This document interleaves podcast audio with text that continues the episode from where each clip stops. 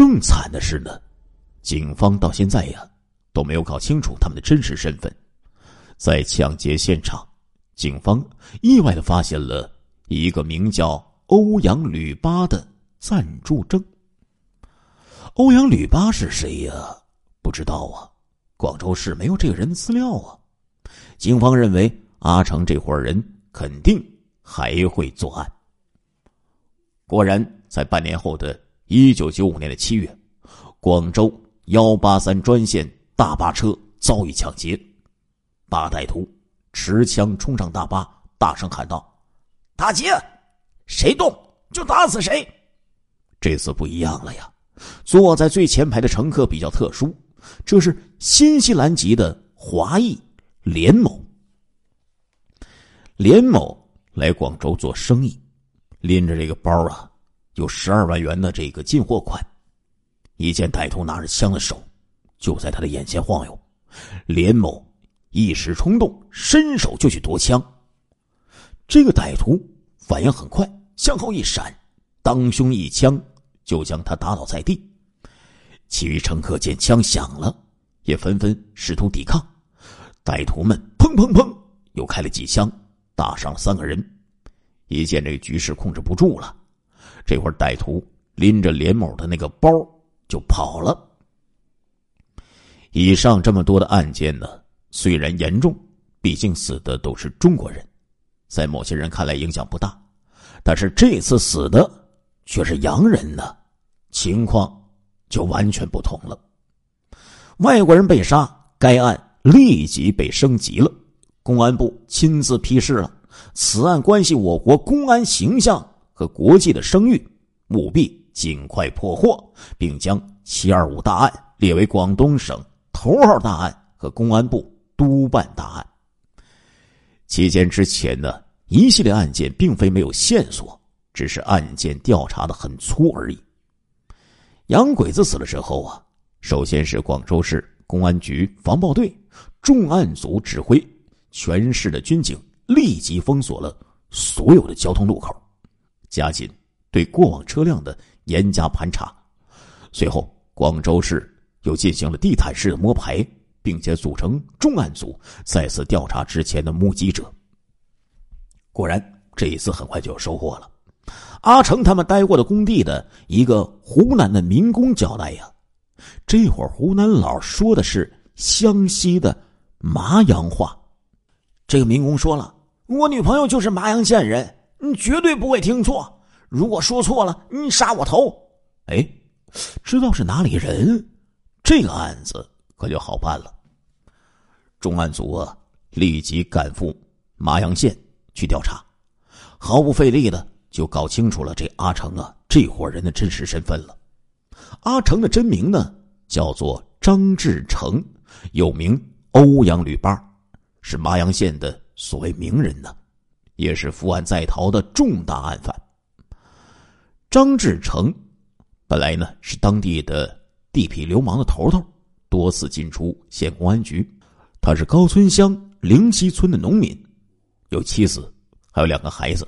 是个苗族人，张志成这家伙呀，天性恶劣呀，从小啊就打架闹事儿，什么偷抢拐骗无恶不作，是这个有名的村霸。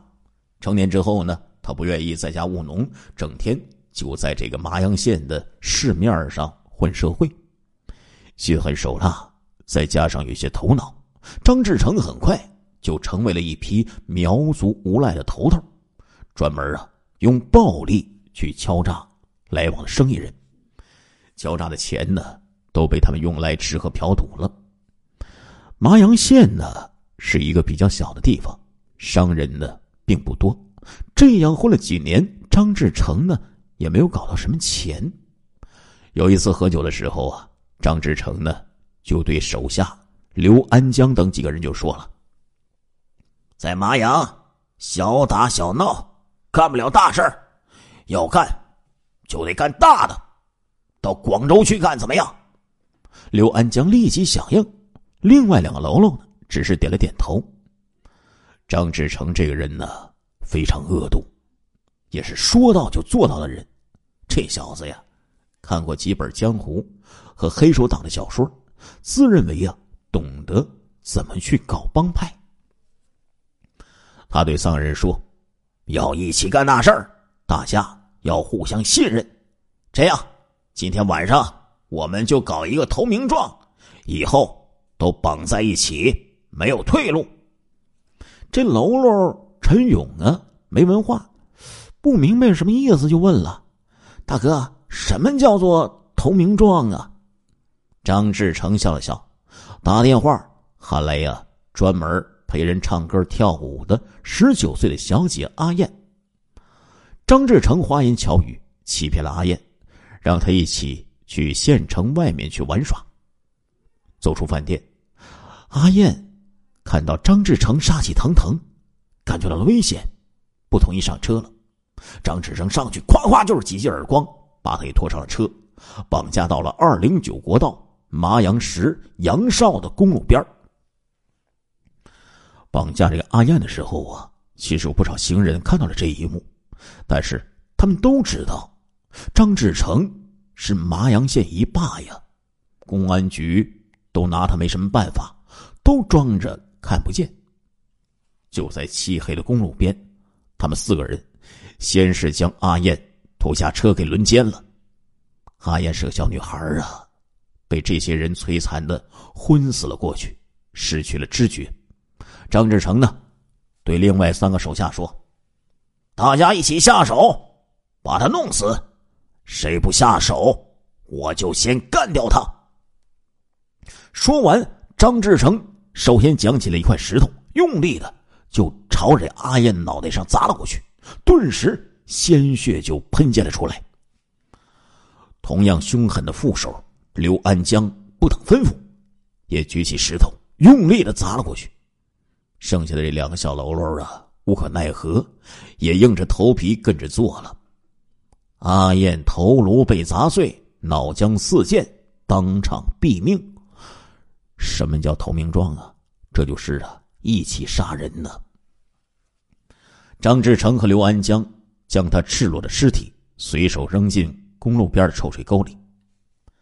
第二天呢，四个人收拾行李逃到了广州市，找到了张的弟弟张志伟工作的工地。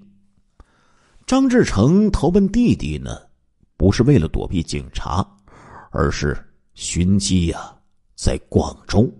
做大事做大案呢。果然，他们在工地因为一些小口角，开枪打死了两个四川籍的民工。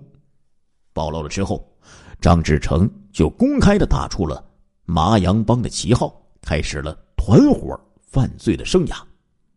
和别的团伙不同，张志成这小子呀有文化，看过《教父》这本小说。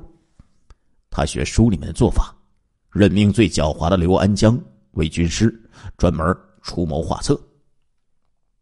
另外呢，他将陆续收罗的十三个手下分成了两队，让弟弟张志伟和另外一个狡猾的歹徒王军分别做队长。平时呢，张志成和王军各自带着一批人分散居住，只允许和刘安江单线的联系。不允许互相联系。张志成和刘安江两个人另外居住。平时呢，张志成和弟弟张志伟都不联系。作案的时候，这伙人才会汇合在一起。这样一来，警方就很难将他们一网打尽了。事实证明，这套方法真的很有效啊！张志成这小子呀，还学意大利黑手党那一套。对于忠心的喽啰呢，一律重赏；但是谁有私心或者想脱离团伙，立即给予残杀。成立团伙以后，他们做了一系列持枪的案件，包括那个二十七万元的抢劫大案。